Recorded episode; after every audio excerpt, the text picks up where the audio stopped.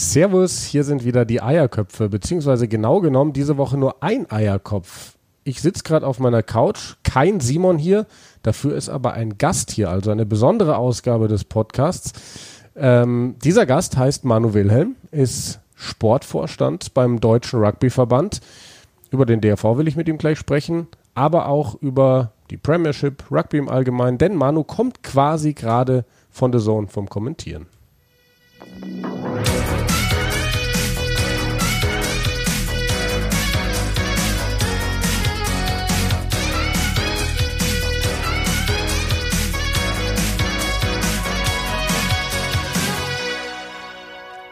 Ja, Manu, ich sage herzlich willkommen. Mal eine willkommene Abwechslung hier, einen Heidelberger auf der Couch in München sitzen zu haben. Wie geht's dir? Mir geht's sehr gut. Äh, muss erstmal sagen, euer Jingle ist unfassbar geil. Erinnert mich immer so an Denver Clan oder irgendwas. Ja. Das ist wirklich cool. Äh, nee, mir geht's sehr gut. War ein bisschen nass gerade der Weg hier mit dem E-Roller, aber sonst alles gut. Ja, gestern hatten wir hier Monstertemperaturen. Heute regnet es den ganzen Tag. Wir saßen gestern Abend auch schon zusammen, Manu. Ein bisschen gegrillt, ein bisschen Bierchen getrunken. Haben uns ja jetzt auch schon eine lange Zeit nicht mehr gesehen. Der Anlass, ich habe es gesagt, dass du da bist dieses Wochenende in München. Äh, du hast zwei Spiele auf The Zone kommentiert. Gestern Sale gegen Exeter Topspiel und heute Saracens gegen die Harlequins. Erzähl uns mal ein bisschen oder unseren Zuhörern über die Spiele. War jetzt das zweite Wochenende, dass die Premiership wieder spielt. Ja, also was mir aufgefallen ist, nach dem ersten Wochenende, da hattest du ja die Ehre, ähm, da war es ein bisschen zäh, muss ja. ich sagen. Finde ich. Ein bisschen eingerostet ja, so. Das war für mich jetzt nach meinem Dafürhalten die zwei Spiele, die ich jetzt gemacht habe, deutlich besser. Also waren beides wirklich attraktive Spiele, viele Versuche gefallen. Äh, Wetter hat mitgespielt, das Techniklevel war cool. Was mich überrascht hat, war, dass mir während der Spiele kaum aufgefallen ist, dass die Zuschauer nicht da waren. Das habe ich, auch so. hab ich irgendwie anders erwartet, war jetzt gar kein so störender Faktor. Die Spieler waren ein bisschen lauter, klar, ähm, aber ansonsten ist es mir während der Spiele wirklich kaum aufgefallen. Ähm, nee, also es hat einfach Spaß gemacht. Ich habe festgestellt, seit Januar war ich nicht mehr da. Und mhm. ist eine lange Zeit. Wir machen es ja jetzt auch schon ein paar Jahre und es ist mir abgegangen. Und äh, ich habe mich gefreut, dass, dass wieder was stattgefunden hat. Und, und sportlich war es cool. Also die, was mich heute besonders beeindruckt hat, ist mir kleiner Lapsus heute passiert, darf man ja eigentlich nicht drüber sprechen. Ich ah, hier im Podcast darf man über alles sprechen. heute mein Spiel verpeilt. Ja? Also ich kommentiere, glaube ich, auch schon seit 2006 irgendwie rum. Ist mir noch nie passiert. Habe mir einen Kalender geschrieben, es wäre um 19 Uhr, hatte mir schon Zug rausgesucht, mit dem ich dann um 2.26 Uhr zurück in Heidelberg gewesen wäre, kriege ich einen Anruf, ja, äh, in 20 Minuten ist dein Spiel, wo bist du denn? Ich saß bei meinem Kumpel Jan Becker, mal wieder beim Grillen und bin eine Viertelstunde zu spät eingestiegen. Das war mir unglaublich unangenehm. Äh, das Spiel war trotzdem gut, ja, ähm, hoffe, es kommt nicht mehr vor. Es gibt, kann, kann zwei Gründe geben, warum es nicht mehr vorkommt. Entweder sie nehmen mich nie wieder oder wenn sie mich wieder nehmen, werde ich sicherstellen, dass ich in Zukunft die Termine richtig in meinen Kalender schmier. Äh, nee, und, äh, und gestern, das war so ein bisschen Spitzenspiel, äh, die Nummer mit Exeter und Sale, da hätte ich ein bisschen mehr von Sale erwartet, muss ich sagen. Wie schon letztes Wochenende. Ähm, ja. Die, die waren mir ein bisschen zu eindimensional. Also die einzigen Dinger, die sie gemacht haben, gibt Manu den Ball und, und guckt, dass er über die mhm. Vorteilslinie kommt. Wenn sie dann schnell recycelt haben, sah das ordentlich aus. Haben auch in der ersten Halbzeit sehr, sehr gut verteidigt. Ähm, aber dann ist ihnen noch die Luft ausgegangen. Also ich muss sagen, Exeter die haben ja nicht so die großen Namen. Man wundert sich ja schon immer, wie die das schaffen, in diesem Kollektiv so wahnsinnig gut zu spielen. Aber das ist eine geile Mannschaft. Also Ollie Woodburn hat super gut gespielt, Joe Simmons hat, hat ein geiles Spiel gemacht. Ähm, also das, das hat Spaß gemacht. War, war, Johnny Gray dabei eigentlich? Ja, der war ja. dabei. Der hat sogar ein hohes Tackle gemacht, aber kein, kein, keins verpasst. Ähm, äh, nee, der hat, hat mitgespielt, hat auch sehr gut gespielt. Also der Typ, ähm, diese Neuverpflichtungen, die Exeter tätigt, die sind ja schon immer Wahnsinn, weil das sind ja dann wirklich absolute Kracher. Zuerst haben sie Stuart Hawk reingeholt, der habe ich gestern versucht Der hat auch gelegt. gespielt und ja. Ähm, und dann Johnny Gray und da habe ich letztens in einem englischsprachigen Podcast so einen schönen Satz gehört, so wie perfekt Johnny Gray eigentlich zu den Exeter Chiefs passt, weil die Exeter Chiefs definieren sich über Standards. Er ist ein absoluter Gedrängespezialist auf der zweiten Reihe, er ist ein absoluter Gasse-Spezialist, offensiv wie defensiv. Und Exeter definiert sich über die Verteidigung und dieser Typ hat diese absolut lächerliche Tackle-Erfolgsquote von fast 100 Prozent. 98,7. Ja, über, über 99 Prozent, glaube ich, in seiner Karriere. Das ist schon Wahnsinn. Ja, aber ähm, Sale Sharks, muss ich auch sagen, ähm, sind ja als Zweiter in die Corona-Pause gegangen. Da haben dann auch viele nach der Verpflichtung von Manu Tuilangi gesagt, die sind jetzt ein ganz ernsthafter Kandidat für den Titel.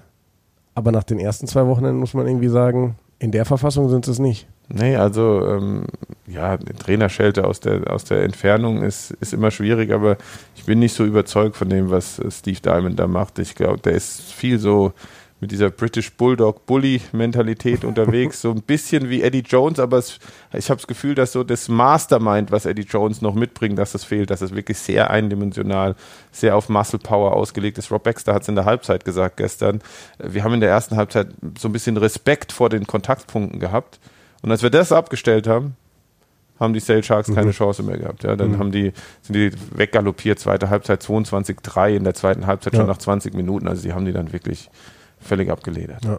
Und letzte Woche die Harlequins ja noch Sale geschlagen, waren da so die positive, eine, eine der positiven Überraschungen. Die waren heute über weite Strecken, sage ich mal, irgendwie chancenlos gegen die Saracens. Sie kamen am Ende noch mal ran, aber ganz interessant, wie das so hin und her wippt und ganz interessant auch irgendwie die Saracens zu sehen. Da hat es ja jetzt doch viele personelle Wechsel gegeben.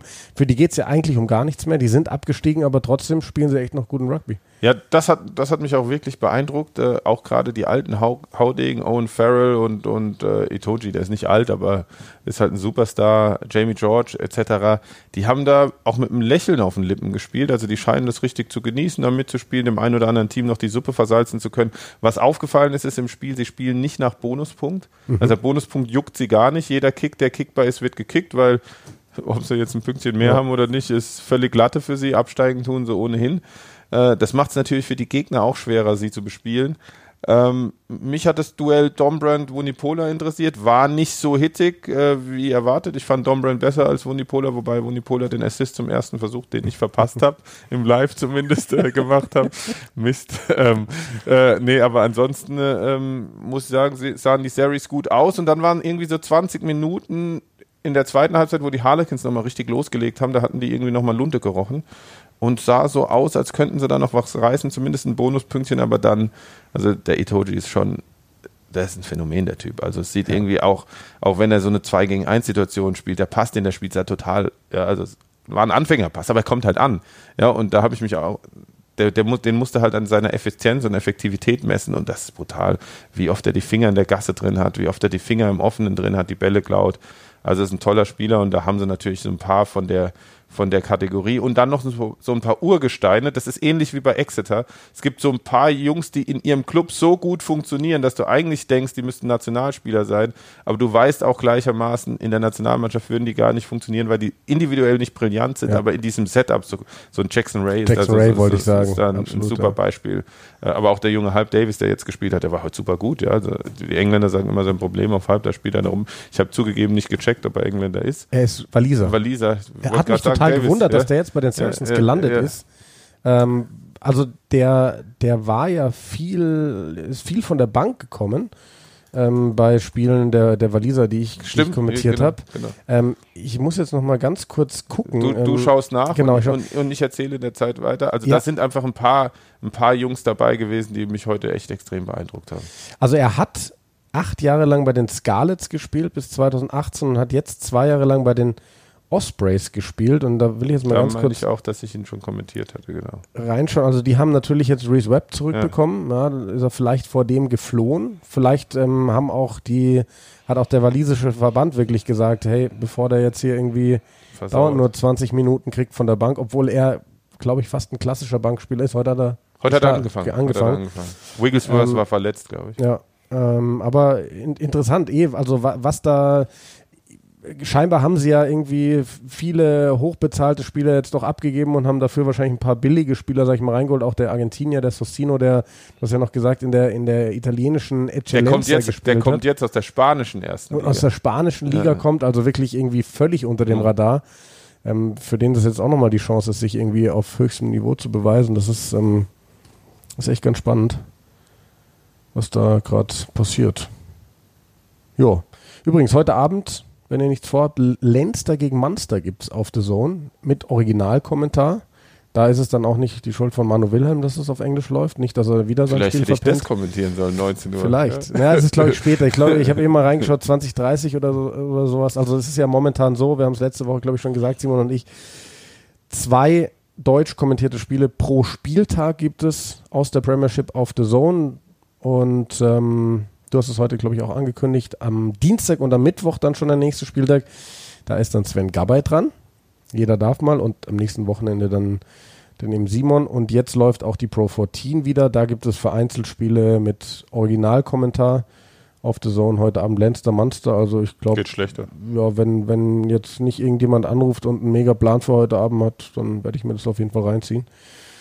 Ähm, ja, gehen wir mal ein bisschen weg aus Europa, Manu. Super Rugby Aotearoa. Hast du viel geschaut, viel mitbekommen? Ich habe viel gelesen, viel geschaut, habe ich zugegeben nicht. Das war eher der Arbeitsbelastung geschuldet. Das war in den letzten Wochen echt ziemlich viel und da hatte ich nicht so viel Zeit, nebenher noch Rugby zu schauen. Aber ich habe mir viele Highlight-Clips angeschaut und habe natürlich immer munter mitgelesen.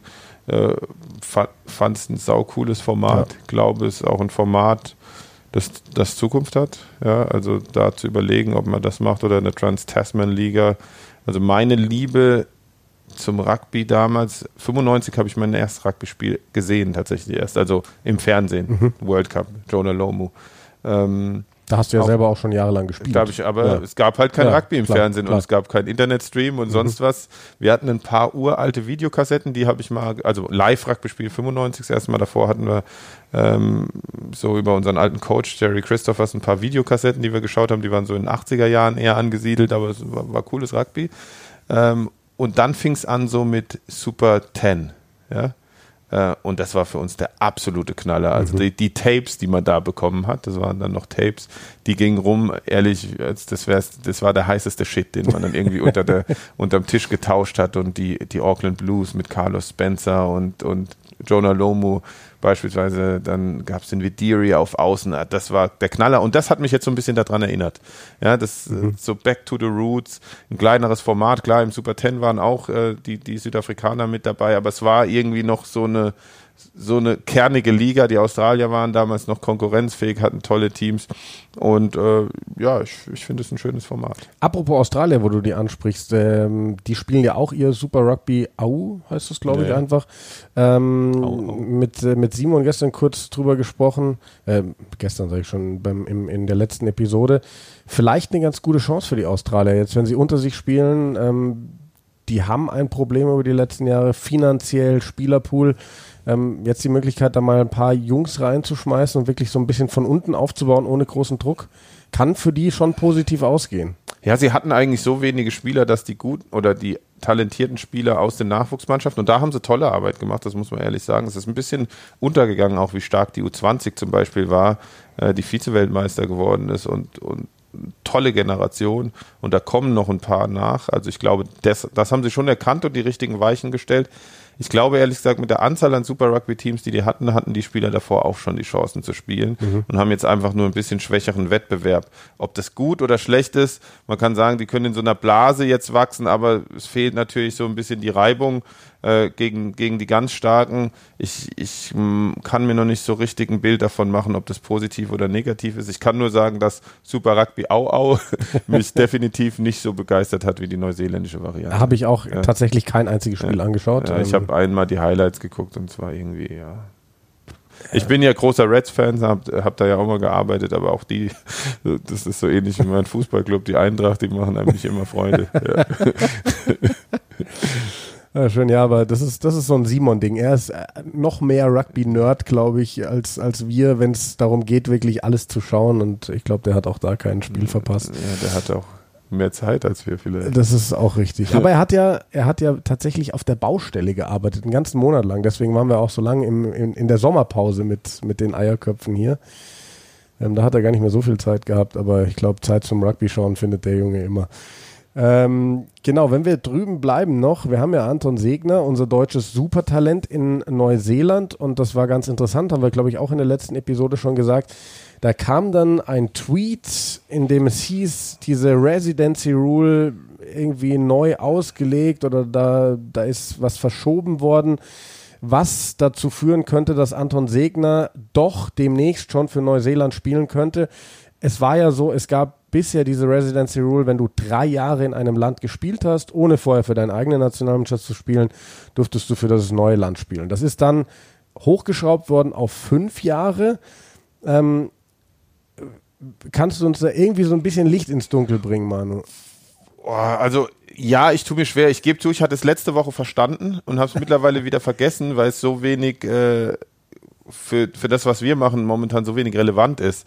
Ähm, so wie ich es verstanden habe, ist es so, dass die Spieler, die diese Dreijahresregel noch mitnehmen wollten, in diesem Jahr hätten spielen müssen. Mhm. Und dadurch, dass so viele Spiele ausgefallen sind, haben sie gesagt, dass dass sie das Jahr strecken, quasi einen Übertrag machen ins nächste Jahr und dadurch ein Jahr mehr ist, in dem man die Spiele noch mitnehmen kann. Mhm. Ja, also das ist jetzt wirklich ganz laienhaft erklärt und ich erhebe auch keinen Anspruch auf, auf äh, äh, dass es korrekt ist.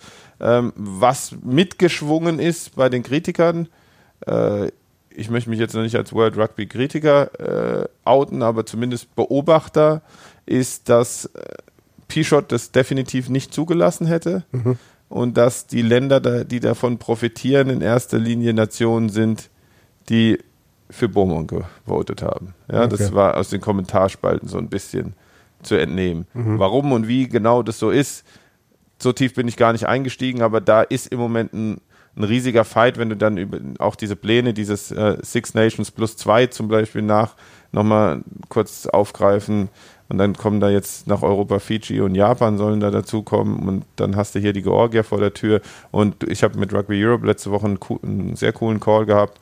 Und gesagt, sie haben im Prinzip was ähnliches vorgeschlagen, nur eben mit Georgien, Spanien, Russland. Mhm. Ja? Ähm, jo. Sind auf taube Ohren gestoßen wahrscheinlich. ja, aber also du stehst auch, nehme ich daraus, sehr skeptisch gegenüber dieser Aufstockung der Six Nations durch zwei Überseenationen, oder? Dass die auch spielen müssen, verstehe ich. Dass man was jetzt, also du kannst halt in den Dingern das Wahlverhalten ganz klar ablesen und das ist irgendwie doof. Mhm. Ja, also ähm, wir, wir gehen immer so mit unseren Werten hausieren und einer davon ist Integrity. Es gab jetzt letztens so ein Good Governance Report über World Rugby von der externen Stelle, da haben sie ganz, ganz schlecht abgeschnitten und der interne Report wird dann von den gleichen Nasen gemacht, über die extern reported wurde, dass es nicht gut ist. Also ja, es ist wahrscheinlich in der in der Verbandsvereinsarbeit ist es immer so und man bringt dann vielleicht den anderen Institutionen ein gewisses Misstrauen entgegen, weil man die Entscheidungen nicht immer nachvollziehen kann. Der Weltverband hat im Moment echt Trouble. Ja, das muss, das muss man einfach festhalten. Diese Corona-Krise ist natürlich ein absoluter Knaller, aber es war davor schon in brutaler Schieflage. Ja, ja das war irgendwie auf, auf, auf, wie sagt man, auf Kante genäht, sagt man, glaube ich. Mhm, ja. ähm, und, und da durfte nichts schief gehen und jetzt ist halt was schief gegangen und jetzt fliegen denen so einige Konstrukte um die Ohren. Und ich glaube, dieser, dieser, dieser Machtkampf zwischen diesen Traditionalisten, die ihren Circle beschützen wollen, äh, und den, die für eine Öffnung sind, der entbrennt jetzt erst so richtig, äh, weil es zwei Proble Möglichkeiten gibt, die Probleme zu lösen, die man hat. Also das Problem ist, es gibt zu wenig Geld für das, was man machen will. Ja, mhm. Man möchte mit den großen Sportverbänden mitpinkeln, aber hat nicht genug Kohle. Ja. Und Rugby kostet sau viel Kohle. Ja, du musst irgendwie Kadergröße 30, 35 Leute pro Team und die auch so ordentlich bezahlen, dass sie sagen, okay, wenn ich mir am Wochenende das Genick breche, ist doof, aber ich mache es trotzdem. Mhm. Ja? Ähm, und das kostet ein Schweinegeld, dann Trainer etc. Also wenn so ein zu so einem World Cup, da sind Squads unterwegs 60, 65, 70 Leute über Wochen. Ja. Ähm, und das in der Liga ist das gang und gäbe, alltäglich. Ja. Das ist nicht wie beim Fußball, das ist deutlich einfacher. Die haben auch viel mehr Geld im System, ja. Also die geben trotzdem mehr aus, aber äh, die könnten es zurückfahren. Und ich habe so einen interessanten, wir haben ja alle nur Podcasts gehört während Corona, glaube ich. äh, habe einen interessanten Podcast so mit Keith Wood und Stuart Barnes und so. Und der Vorschlag war ganz pragmatisch. Die haben gesagt, ja, wir gehen zurück so auf die, auf die Home Nations und dann machen wir wieder Modelle, wo die Spieler irgendwie halbtags arbeiten in einem Betrieb und dann wieder ein bisschen Rugby spielen und es wird wieder ein bisschen elitärer. Das ist eine Lösung. Und die andere Lösung ist halt, wir machen diesen Sport endlich mal wirklich gleich, aber das heißt, das höchste Level stürzt jetzt erstmal auf ein gesünderes Level ab und dann wächst man aus einer breiteren Basis. Das ist äh, ja die Gretchenfrage, würde ich sagen. Ich wäre für Variante B, klar. Klar, ja. aus deutscher ähm, Sicht muss man ja, dafür ja, sein. Ähm, aber ich gebe auch zu, ich bin noch in Variante A aufgewachsen, nicht in Deutschland, aber durfte reinschnuppern. Wir haben viele coole Touren nach England, Frankreich etc. gemacht, mit Krawatte im traditionellen Clubhaus und dritter mhm. Halbzeit und, und Co. Das hatte auch Charme. Das war auch, oder das ist Rugby. Ja? Deswegen kann ich schon verstehen, dass es einige gibt, die auch das erhalten wollen. Vielleicht geht auch beides und man muss dieses Professionelle auskoppeln und, und trotzdem sich diesen Community-Gedanken erhalten. Ich weiß es nicht. Aber das ist natürlich für einen Weltverband, der sich modern, progressiv präsentieren möchte, sau schwierig. Ja. Und äh, wo wir dabei sind, es gibt ja auch immer wieder so Gerüchte, dass zum Beispiel die World Seven Series irgendwie komplett vorm Aussteht. Also ja, also ja, ich habe auch gehört, dass sich da unter anderem zum Beispiel der Hauptsponsor schwer tut. Also ich meine, wir kennen es auch, Sponsorships zu aktivieren, wenn die Events nicht stattfinden, ist ziemlich tricky. Und äh, jetzt ist natürlich, wenn du dir jetzt diese Corona-Pandemie und wie das entsteht und so äh, äh, mal vor Augen führst und dir dann ein Siebener-Turnier neben legst, ist das so das ziemlich das Letzte, was du haben willst. Mhm. Dabei ist die Action auf dem Spielfeld gar nicht so das Problem. Du fliegst Teams aus 16 Ländern aus allen Kontinenten ein. Die müssen per Reglement, das könnte man mit Sicherheit anpassen, aber es ist so schon schweineteuer, in einem Hotel äh, pennen, die müssen die gleichen Essen kriegen, das heißt, die essen vom gleichen Buffet, die sind in engsten, sie sind in Stadien untergebracht, die eigentlich für zwei Teams ausgelegt sind, weil in einem normalen Fußballstadion kommen die Klar. Bayern und Liverpool Kabine und jeder A, hat, Kabine B. genau, Ja. ja. aber da sind die zusammengepfercht, wenn man da mal in die, in die Katakomben geht, ist wirklich, das, das ist wie so Schweineställe, Mhm. ja, das, ich weiß nicht, das ist kaum zu handeln und von daher verstehe ich alle, die skeptisch sind und sagen, das ist jetzt im Moment schwer vor- und darstellbar. Es gab Diskussionen, ob man vielleicht auf kontinentale Serien umsteigt und dann sich erstmal die nächsten Jahre nur alle vier Jahre zu Weltmeisterschaften trifft. Das sind alles coole Modelle. Also man kann ja drüber nachdenken, wie man aus der Krise wächst. Das- Das ist ja die Herausforderung, die vor denen allen stehen. Aber ja, also ich tue mir auch schwer. Ich tue mir genauso schwer, das ist ein Punkt, den wir später, glaube ich, noch anschneiden wollten, mit, mit, die, mit der Bundesliga-Geschichte. Ja, das sind, das sind, wir wissen einfach zu wenig über den oder das Virus, wie auch immer das Ding heißt, ja, äh, um, um da genau, Das- ja, ich habe letztens mit Ja. einer Virologin drüber gesprochen, die sagt, man darf beides sagen, keine Ahnung. ähm, auf jeden Fall, ähm, ja, schwierig. Ja. Ähm, ja, wir wollen gleich mal zu eher deutschlandbezogenen und dann vor allem auch DRV-bezogenen Themen kommen. Vorher würde ich mit dir ganz gerne kurz noch über ein Thema sprechen, was uns jetzt auch lange begleitet schon, die letzten Wochen und Monate, Rassismusdebatte. Black Mhm. Lives Matter ähm, gab ja auch jetzt viel Diskussionen mit Start der Premiership, weil die Mannschaften wollen ja alle, es ist dieses diese gemeinsame Kampagne Rugby Against Racism. Da tragen, glaube ich, fast alle Mannschaften diese T-Shirts am Anfang.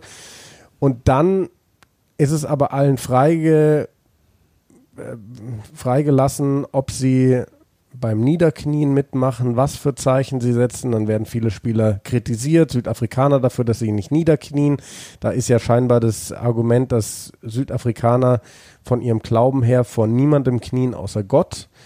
Ähm, ich finde es völlig okay, muss ich sagen, wenn man das jedem freilässt.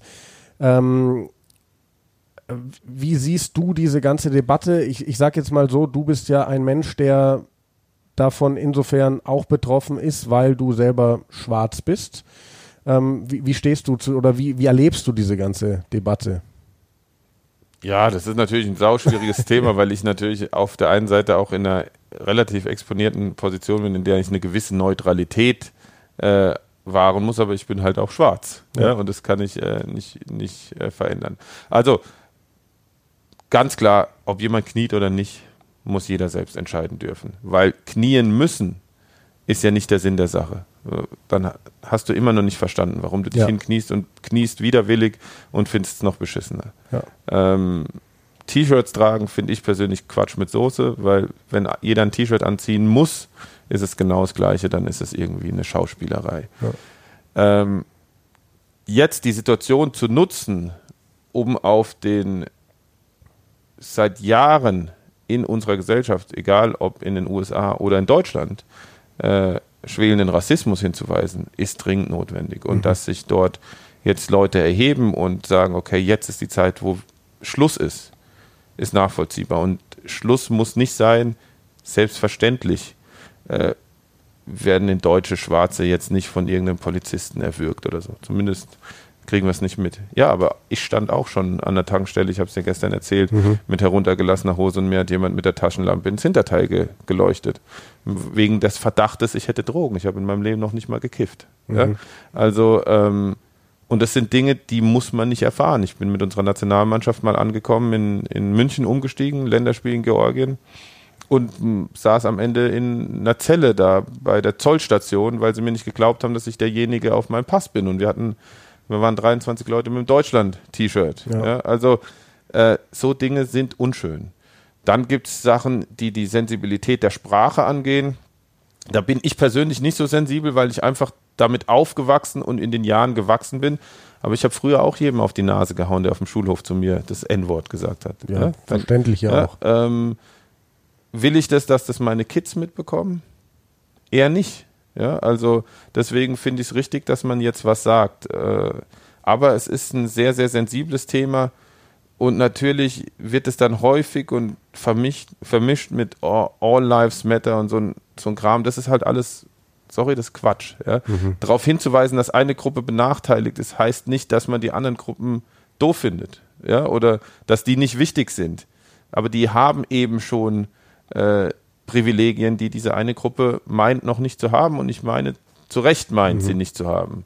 Ähm, und darauf hinzuweisen, dass mehr in irgendwelchen Gang-Auseinandersetzungen mehr weiße Polizisten erschossen werden als schwarze, die festgenommen werden, dann am Ende erwürgt oder so. Ja, das ist, das lenkt, das lenkt von der eigentlichen Problematik ab. Ähm, was ich ungut finde, ist, wenn man das zu so Marketing-Gag erhebt, also dass dann die Vereine sagen, wir müssen da jetzt was machen, wir müssen, wir müssen. Das sollten sie nicht, sondern die Leute, die das Gefühl haben, dass sie es ausdrücken wollen, die sollten das ausdrücken dürfen. Sport und Politik sollten so weit getrennt sein, dass man ausdrücken darf, aber nicht ausdrücken muss. Ja. Und da haben wir zum Beispiel, das wird ein, eine Riesenherausforderung bei den Olympischen Spielen werden, weil in der, da ist es explizit verboten mit Ausschluss. Ja, also äh, Also politische Statements. politische. Statements sind, also wenn die jetzt stattgefunden hätten im Juli, kannst du mir nicht erzählen, dass schwarze Athleten dort keine politischen Statements Ja. gesetzt hätten. Ja? Also ähm, deswegen ist das eine Sache, die wir noch ein bisschen beobachten werden, die uns hoffentlich noch ein bisschen begleitet. Äh, finde ich das, das vielleicht als letztes finde ich das gut, wenn da irgendwie Leute rumgehen und Bibeln und Kirchen anbrennen und und es gibt Riots, finde ich nicht. Wurden sie gehört, als sie es friedlich gemacht haben? Wahrscheinlich eher auch nicht. Auch nicht, ja. ja. Also irgendwann ist man dann so in die Ecke gedrängt, dass man, dass es explodiert. Und dann gibt es natürlich auch immer Trittbrettfahrer, denen ist es völlig egal, ob jemand A oder B genannt wird, sondern die wollen einfach nur Stress machen. Ja. Die sind per se einfach mal Mist. Ja? Aber die, die eigentlichen Beweggründe, die sollten wir nicht aus dem Auge verlieren. Ja. Jetzt habe ich viel über ein Thema gesprochen, über das ich ungern spreche, aber ja, so. so Nee, aber es ist, es ist ja wirklich momentan ein Thema und ich habe auch das Gefühl, so weggehend jetzt von, von Black Lives Matter überhaupt ist äh, Fremdenhass oder die, die Schuldzuschiebung von, von Fremden, sage ich mal, während Corona ein ganz großes Thema auch nochmal geworden, weil das so viele Situationen verschärft. Also ich war in der Toskana im Urlaub und habe da wirklich äh, eine Form von Fremdenhass abbekommen. Italiener, die über unseren Tisch im Restaurant sich unterhalten haben und dann auf Italienisch, ich spreche die Sprache, verstehe sie, äh, dann so Sachen rausgehauen, schau sie dir an, kommen nur in unser Land, um sich voll zu fressen und dann ständig über Merkel hergezogen sind. Und hier in Deutschland kriegst du es ja auch mit. Dann wird ständig über die Chinesen hergezogen, weil die ja die irgendwie, ich weiß auch nicht, ähm, dieses Volk sind die Fledermäuse fressen und dadurch die Welt kaputt machen. Es ist irgendwie immer mit diesem Finger auf andere zeigen und ähm, die anderen sind immer schuld. Und ähm, das ist, das ist, es ist einfach ein, ein krasses Thema. Also wir haben jetzt natürlich eine besondere Situation, dass das jetzt ausgeklammert die Situation, die du in Italien hast oder Ja, die direkte ja. Konfrontation. Aber es können sich natürlich alle in irgendwelchen Kommentarspalten bis zum Ultimo auskotzen.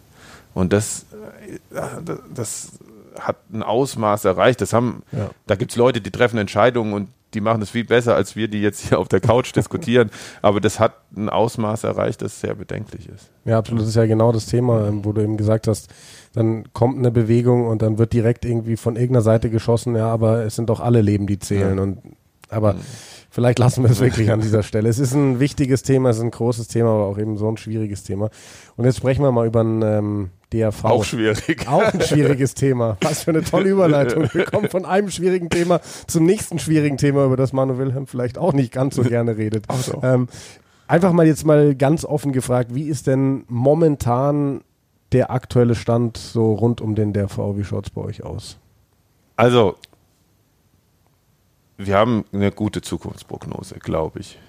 Ähm, wir haben, auch wenn viele nicht glauben, wir in den letzten Wochen unfassbar hart gearbeitet. Also es ist, es, ich lüge nicht, wenn ich sage, dass ich häufig um 8 ins Büro bin und um 24 Uhr zu Hause war. Hm. Und häufiger war es so, als dass ich um 18 Uhr zu Hause war. Ja? Mhm. Ähm, und das war, weil wir einfach in unserem Reformprozess in, im Moment in einem sehr arbeitsintensiven Punkt sind, weil wir einige auch externe Prüfungen hatten, die wir meistern mussten, um, um den Verband wieder richtig auf Schiene zu setzen. Ähm, und natürlich auch, weil wir in, der, in dieser Umstrukturierung mit dem Umzug der Geschäftsstelle äh, mit, mit Volker, Volker Himmer und Natascha Evers zwei Mitarbeiter derart verloren haben, dass sofort ihre Arbeitsleistungen nicht mehr zur Verfügung standen, aber die Arbeitsverträge noch Bestand haben mhm. und wir dementsprechend aufgrund unserer finanziellen Situation nicht nachbesetzen konnten. Dann war noch die Situation mit, mit den zwei Leuten, die wir im Bereich Ausbildung zum Jahreswechsel nicht verlängern konnten, weil diese World Rugby Gelder nicht mehr in der mhm. erhofften Höhe geflossen sind. Das heißt, es sind vier Leute ausgefallen mhm. zum Jahreswechsel neues Präsidium, neuer Vorstand, vier Leute weg, davon zwei Kräfte, die fast 30 oder Volker 31, Natascha fast 30 Jahre beim Verband gearbeitet haben und die einzigen waren, die ihre Administration gemacht haben. Ja. ja. und dann sitzen da irgendwelche Jungs, die irgendwie davor, ich konnte davor erkennen, wer kann schnell rennen und Ball gut passen. Mhm. Ja, und plötzlich müssen wir diese ganzen Aufgaben übernehmen. Wir haben es geschafft. Ich glaube, wir haben es auch ganz gut gemacht. Natürlich ist unsere Responsivität nicht so, wie, wie es gewünscht ist. Daran arbeiten wir. Aber es war sau, sau schwierig. Dann war dieser ADAT. Genau, äh, da wollte ich auch äh, der, sprechen Der, der war natürlich sehr emotional. Ja, ähm, Gab auch einiges an Gegenwind. Ne? Ja, natürlich auch von vielen Leuten. Die, die Stimmung wurde im Vorfeld halt extrem aufgeheizt. Müssen wir uns vielleicht auch ein bisschen an die Fahnen schreiben. Wir haben in diesem, in diesem Spagat zwischen diesem wirklich uns überfahrenen Arbeitsaufwand, äh, den vielen neuen Aufgaben nicht so kommuniziert ich glaube, wir haben deutlich, deutlich transparenter kommuniziert als alle Vorgänger, die wir je hatten. Mhm. Ohne dass ich die Vorgänger kritisiere. Einfach ist aus meiner Sicht ein Fakt. Ja. Mit Newslettern, mit Sprechwörtern, auch beim Bayern meiner Sprechstunde. Jeder, der angerufen hat, hat Antworten bekommen. Ja. Und wir haben auch Infos rausgeschickt. Aber eben noch nicht transparent genug. Das müssen wir mhm. uns auf die Fahne schreiben, müssen wir noch besser machen. Ähm, und, und mehr Geld zahlen mögen die wenigsten gerne. Wir haben Klar. eben versucht klarzumachen, dass es ohne das mehr, dass zumindest die Grund Sicherung sicherstellt, sehr schwierig wird. Wir haben auf dem ADT auch gesagt, wir werden nicht insolvent gehen, wenn ihr uns das mehr an Geld nicht gebt. Wir werden nur weiter auf absoluter Sparflamme fahren. Ja? Und wenn wir wollen, dass unsere Sportart wächst, dann brauchen wir eben dieses etwas mehr. Wir hatten, irgendjemand hat es äh, Menü oder türkischen Bazar genannt, diese Wunschliste da gemacht. Am Ende kam ungefähr die Hälfte, bisschen weniger als die Hälfte davon rum. Damit arbeiten wir jetzt. Und ja. Und damit arbeiten wir jetzt für die nächsten zwei Jahre. Aber natürlich müssen wir irgendwie eine Lösung finden, dass wir das zu der Basis unserer Arbeit machen, dass wir alle erkennen, äh, ja, 8,50 Euro ist halt nicht mehr zeitgemäß. Hm. Ja? Äh, so leid es mir tut. Und ich weiß, viele sagen immer, und das meine ich wirklich ernst, viele sagen immer, ah, die machen da nichts und die können nichts und die sollten mal das und die sind alle herzlich eingeladen, entweder zu kommen und zu gucken oder mitzumachen oder sogar es besser zu machen. Also das mal, ich klebe nicht an diesem Job. Der macht mir Spaß. Rugby macht mir Spaß. Meine Leidenschaft und in der Leidenschaft zu arbeiten ist geil. Aber wenn jemand kommt morgen und sagt, hey, ihr könnt es nicht, wir wollen die Verantwortung übernehmen, hier habt ihr sie. Was ich nicht richtig gut finde, ist keine Verantwortung zu übernehmen und dann nur immer von hinten zu sagen, die können nichts und das kann man so machen, ohne sich einen wirklichen Einblick zu verschaffen. Ja. Ja, wir müssen den Einblick gewähren, aber hiermit ganz offiziell, und das habe ich an vielen Stellen gesagt, der Einblick wird gewährt. Ja? Also das, was man im Rahmen der, der Informationsfähigkeit mitteilen darf, was nicht ganz vertraulich ist, teilen wir gerne mit. Und, und jeder, der mal sagen möchte, ich möchte mal zwei Tage mich in die Geschäftsstelle setzen und schauen, ob ihr wirklich schafft, dann kommt vorbei und macht das. Aber dementsprechend wahrscheinlich auch schön für euch zu sehen, weil wir hatten gestern auch darüber gesprochen, dass eben viele Vereine aber auch sehr konstruktiv eben ja. mitgearbeitet haben. Du ja. hast ja gesagt, vor allem kleine Vereine. Ich glaube, beim ADAT kamen so ganz entscheidende Anstöße aus Augsburg, aus Kiel, Kiel aus Stuttgart. Stuttgart. Genau. Also da, da, weil das, das ist jetzt gerade wieder so ins Negative abgedriftet, mhm. dafür muss ich mich fast schon entschuldigen. Der ADAT war ja unterm Strich total positiv. Mhm. Ähm, diese, diese Sonderumlage, die ja gar keine zwei Drittel Mehrheit benötigt hätte, wurde mit zwei Drittel Mehrheit abgestimmt. Also es haben sehr, sehr viele Vereine sofort gesagt, hey, wir sind dabei und wir helfen und wir verstehen, es muss was geändert werden. Es tut uns weh, aber es muss. Ja, mhm. und da war das war sehr konstruktive und lange Diskussion auch. Ja, ich habe jetzt die Sachen eher rausgepickt, die die destruktiv waren, die einen ja. dann natürlich irgendwie, wenn du dir den Allerwertesten aufreißt und weißt, dass du bis zur Erschöpfungsgrenze ackerst und dann immer nur äh, Leute kommen und dir sagen, dass du eigentlich nicht kannst, dann, dann nimmt man das manchmal persönlich, aber das ist falsch. Also die richtige Lesart ist, das war super konstruktiv, wie vor allem die Vereine, die keine Nationalspieler stellen, die keine Länderspiele vor der Haustür haben, ja, wie die gesagt haben, Leute, aber uns ist Rugby so wichtig, wir gehen da mit und wir bieten Lösungsvorschläge an und wir wollen auch an weiteren Lösungsvorschlägen mitarbeiten. Wo du Nationalspieler ansprichst, jetzt ist ja die jüngste Entscheidung gewesen, die Bundesliga quasi auszusetzen für das Kalenderjahr 2020. Anvisierter Start jetzt wohl März 2021. Was bedeutet denn das für die 15er Nationalmannschaft, wenn die Jungs jetzt eigentlich überhaupt keine Spielpraxis bekommen die ganze Also wir machen Anfang Oktober einen Lehrgang in mhm. Heidelberg, der steht schon, der ist schon in den Kalender eingetragen. wenn es also so fest, wie man Dinge momentan in den Kalender eintragen kann. Klar. Ja. Ähm, aber der, der steht fest. Wir haben Kontakt aufgenommen äh, letzte Woche mit, mit der Schweiz, äh, mit den Niederlanden, mit Tschechien, mit Polen. Wir wollen ein oder zwei Tests, auch mit den New Zealand Ambassadors. Mhm. Wir wollen ein oder zwei Testspiele gerne noch in diesem Jahr organisieren, wenn es sich organisieren lässt. Das ist unsere Zielsetzung.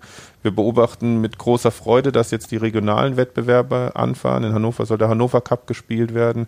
Mit den hannoverschen Vereinen in, in Hessen spielen mhm. sie sogar um 10.000 10 Euro, Euro Preisgeld ja. mit Offenbach äh, Heusenstamm und Frankfurt 80. Ähm, also da sind ja schon mal Gros der Nationalspieler. In Heidelberg gibt es ähnliche Ideen, was zu machen. Äh, da sind ja schon mal ein Gros der Nationalspieler mhm. irgendwie in Bewegung. Ja? ja? Wir werden jetzt ähm, in den kommenden Tagen mit den, wir hatten, haben eine AG 15er Nationalmannschaft, die hat jetzt ein bisschen geruht, einfach weil ich so eingespannt war, dass sie nicht mehr geschafft habe. Die wollen wir jetzt auch wieder aufnehmen und dort im Dialog mit den Nationalspielern die nächsten Schritte abstimmen. Colin Janner wird mit ihnen Kontakt aufnehmen, Trainingspläne, sie aufs Kontakttraining vorbereiten und dass wir hoffentlich in diesem Jahr noch einen Lehrgang machen und ein Testspiel und im nächsten Jahr dann auch nochmal einen Lehrgang und ein Testspiel, bevor dann das erste Spiel stattfindet. Also ein deutlich umfangreicheres Programm, als wir es in der Vergangenheit gemacht haben. Also in den vergangenen zwei Jahren, jetzt in denen es so schwierig war. Ähm, natürlich nicht im, im Vier-Sterne-Niveau. Dann wird halt in der Jugendherberge oder, oder mhm. im, äh, im Olympiastützpunkt gepennt, so wie es die Siebener Nationalspieler schon seit Jahren machen. Ja, also das, das, aber da ist absolute Kooperativität oder Ko Kooperationsbereitschaft, mhm. ist glaube ich das richtige Wort, ja. auf Seiten der Nationalspieler, die sich toll einbringen, auch in die Weiterentwicklung. Da kriegen wir was hin. Sehr schön. Und für die Frauen im Übrigen auch. Also mhm. für die haben wir auch, die sind wir gerade in der Abstimmung, wollen wir auch in diesem Jahr noch einen Lehrgang machen. Wir haben gesagt, da ein Spiel zu organisieren ist schwieriger. Wir haben die Herren, die Frauen, die U18 und die U20 bei Rugby Europe angemeldet. Mhm. Für die nächste Saison, ob U18 und U20 klappt, wissen wir nicht. Es hängt nicht an uns, sondern weil wir letztes Jahr nicht teilgenommen haben ja. und eigentlich sind wir in den Ligen jetzt nicht qualifiziert. Das heißt, das muss der Verband dann bewilligen. Das muss der, ja, eigentlich sind die Ligen voll. Aber wenn jemand jetzt sagt, er kann nicht, was immer mal wieder, dann wären wir so ziemlich weit oben auf der Liste der Nachrücker. Ansonsten würden wir auch da versuchen, zumindest mal ein, zwei Lehrgänge und ein, zwei Länderspiele zu organisieren, damit da wieder was stattfindet. Also ähm, ganz klares Bekenntnis, dass wir in der Richtung auch wieder Gas geben wollen. Wo schon was stattgefunden hat, ist Siebener Nationalmannschaft. Die hatten letztes Wochenende, glaube ich, dieses. Und jetzt gerade heute auch. Ah, heute auch wieder am, an dem Wochenende hieß es irgendwie Nord gegen Süd. Also ja. es war auf jeden Fall intern. Ähm, erzähl mal ein bisschen davon. Ja, ich war selbst nicht da, ähm, äh, weil meine Tochter eingeschult wurde. Das war eine gute Ausrede. ähm, aber ja, wir hatten ja davor dieses LV Light, war schon eine tolle Maßnahme. Und dann das, es ging einfach darum, die Jungs trainieren jetzt schon lange und auch intensiv. Die Bundeskader durften deutlich früher anfangen zu trainieren. Das hat einfach was mit den Regularien zu tun. Mhm. Ist auch nachvollziehbar, wenn man sieht, welchen Aufwand wir dort betreiben können, um eben die Hygienemaßnahmen, die vorgeschrieben sind, auch einhalten zu können mit Fiebermessen und täglichem Protokoll und, und äh, Desinfektion und Kleingruppen und dann sind die langsam gewachsen, die Gruppen. Und äh, also da ist man einfach mit einem ganz anderen Stuff hinten dran, um das Ganze ähm, äh, richtig ja, beobachten zu können. Deswegen können trotzdem Dinge passieren. Das haben wir an anderen Stellen auch gesehen, wo es professionell gehandelt wird. Also spricht einen davon nicht frei. Aber jetzt war die Zielsetzung einfach, dass es wieder Spiele gibt. Wir haben letztes Jahr schon angefangen mit diesen mhm. Nord-Süd-Spielen und wollten das jetzt wieder aufgreifen. Wir wollen das zu so einer Tradition machen. Noch ist der Norden äh, numerisch nicht ganz so stark, vor allem wenn dann zwei, drei Leute verletzt sind, dass es komplett stringent durchgezogen werden kann. Wir haben dann irgendwie beim letzten Mal war eine Mannschaft, die war nur Nord. Dann in der zweiten Runde ging es eher in Richtung State of Origin. Ja, also mhm. also dann konnte so ein Basti Himmer und Marvin Diekmann und, und Co. sind dann auch wieder in der Nordmannschaft. Ähm, aber was man da auf jeden Fall gesehen hat, was wirklich toll ist, ist zu sehen, dass sich die harte Aufbauarbeit äh, der letzten Jahre auch im Bereich Talente gelohnt hat. Also da kommen wirklich ein paar. Ja, hast du gestern Abend ein bisschen was äh, paar, von erzählt. Paar großartige Talente hoch. Ich möchte jetzt keinen benennen, mhm. ja, einfach weil ich zum einen auf die Jungs keinen Druck machen will und manche heben auch ein bisschen schnell ab. Aber was ganz klar ist, wir haben so ein bisschen eine Lücke gehabt. Wir haben am Anfang, als wir angefangen haben mit diesem Siebener-Programm vor acht, neun Jahren, ist es ja jetzt schon her, da hatten wir eben gerade genug Geld, um unsere Top-Mannschaft irgendwo mal hinzuschicken. Und irgendwo war dann irgendwie North und Amsterdam. Mhm. Und ähm, mittlerweile hat die Mannschaft sich so hochgespielt, dass wir genug Fördermittel bekommen, dass die Top-Mannschaft auf Top-Turniere gehen kann und die Mannschaft, die davor die Top, also die Turniere, die wir davor gespielt haben, von einem Entwicklungsteam gespielt mhm. werden können. Und wir auch mit der U18 Turniere spielen können außerhalb der Europameisterschaft und tägliches Training etabliert haben seit einigen Jahren an verschiedenen Standorten, wo die Jungs morgens um sechs vor der Schule ins Training gehen, dann in die Schule, dann zum Mittagessen an den Olympiastützpunkt kommen, Hausaufgabenbetreuung haben und nochmal ein Training haben im Verein oder, oder bei uns. Und das merkt man jetzt. Also wir mhm. haben jetzt eine tolle Generation, 17, 18, 19, 20 bis 23-Jährige. Dann die alten Haudegen um Fabi Heimpel und, und, und, und Marvin Der gestern und Geburtstag die gestern 30 beide. geworden sind, deswegen habe ich sie gerade erwähnt. Ja, ja. Herzlichen Glückwunsch äh, nachträglich an dieser Stelle nochmal. Und, und dann sagen wir mal so von 28 bis 23 ist noch, noch ein bisschen eine Lücke. Das ist, sind nämlich die Jahre, in denen wir uns nur um die Besten kümmern konnten. Äh, da gibt es dann einzelne riesige Talente. Äh, die wissen selber, wer sie sind, muss ich nicht benennen, aber da gibt es pro Jahrgang ein, zwei. Aber jetzt kommen wieder Jahrgänge wie die Jahrgänge von Fab, Sam, Basti und Co., wo eben fünf, sechs, sieben, acht Spieler kommen auf einmal. Das ist zum einen der tollen Aufbauarbeit der, der Vereine geschuldet, ähm, aber mit Sicherheit auch äh, einer der Hauptgründe, dass sie eben sehr früh in unser System integriert werden und tägliches Training bekommen von sehr, sehr guten Coaches äh, und, und diese Pathways da vorgeschrieben sind. Und für mich ist es immer noch so ein Ding, das müsste die Blaupause sein, wie wir auch unser 15er Rugby wieder aufbauen. Da brauchst du natürlich Mittel für, brauchst einen langen Atem, brauchst Geduld. Ähm, aber irgendwo musst du anfangen. Ja. Und das wäre ein guter Weg. Und ihr habt, ähm, was ich mitbekommen habt, auch ähm, noch auf die Beine gestellt, sage ich jetzt mal, ähm, dass, dass Nachwuchstalente, sage ich mal, aus ganz Deutschland wirklich auch jetzt Coaching hatten bei Nationalspielern, bei Damon McGrath, glaube ich. Also ich habe mitbekommen, dass die Bayern-Auswahl. Genau, das war dieses LV Light. Ah, das ist das LV Light. Das war, okay. also wir, LV Light, eigentlich also es heißt LV Light, weil wir eigentlich zu doof waren. Das heißt ja Landesverbandsmeisterschaft. Wir wollten es Landesverbandsmeisterschaft Light nennen, haben es einfach falsch abgekürzt und haben es dann ganz konsequent durchgezogen. ähm, also ja, jetzt heißt es halt LV Light, hat auch gepasst. Ähm, Light deshalb, weil wir sehr früh entschieden haben, dass wir was machen. Aber am Anfang haben wir gesagt, wir machen auch was, wenn wir kein Rugby spielen. Also da gab es Dinge wie Schlossführung, Anti-Doping-Schulung, Schulung äh, gegen hier ähm, äh, Prävention sexualisierte Gewalt. Ähm, dann haben Fabian Heimpel hatten, hat äh, du, und, und der Carlos haben über duale Karriere mhm. mit den Jungs gesprochen, ihren eigenen Weg, wie man Studium und Leistungssport kombinieren kann, haben aber auch über Teambuilding äh, mit den Sportlern gesprochen. Äh, der Daniel hat einen, einen, Kurs in Social Media gemacht mit den, mit den Jungs. Also ganz viel Programm außenrum. Wir hatten mhm. die DRK da, die mit denen so ein Escape Room aufgebaut hat und so ein Koordinationstraining, wo du so auf dem Go-Kart gefahren bist, dass wenn du nach rechts längst, nach links fährt und dann mussten die so Slalomkurse fahren mhm. und so. Ich glaube, das hat Spaß gemacht. Sah zumindest so aus. Ähm, und wir haben gesagt, okay, wenn alle Stricke reißen, machen wir das. Und dann konnte man in Baden-Württemberg so langsam immer mehr Rugby und immer mehr Rugby machen. Und dann haben wir eben ein tolles Programm gehabt mit Sport, mit Training, die jeder, jede Gruppe, jeder Landesverband, der da war, hat ein, zwei Nationalspieler bekommen, zwei, die mhm. meisten die sie die ganze Woche begleitet haben und dann auf dieses Abschlussturnier vorbereitet haben. Und die haben tolle Fortschritte gemacht. Ja, also, die Jungs haben ziemlich geschwärmt davon. Also waren ja ein paar von uns aus der Stusch dabei. Die hatten Basti Himmer natürlich auch großes Glück. Ja, großes Glück. Nein, aber die haben sehr geschwärmt davon. Tolle Maßnahme. Jo, Manu, hast du noch irgendwas loszuwerden? Ansonsten würde ich sagen, sind wir beim Ende angekommen. Wir müssen natürlich auch aufpassen heute an diesem Tag, dass du deinen Zug nicht verpasst. Oh wir haben je. jetzt noch eine ganze Stunde bis Ja dahin. gut, ich weiß ja, dass aber- um 21.56 Uhr noch einer fährt. Stimmt, du hast ja noch eine zweite Buchung.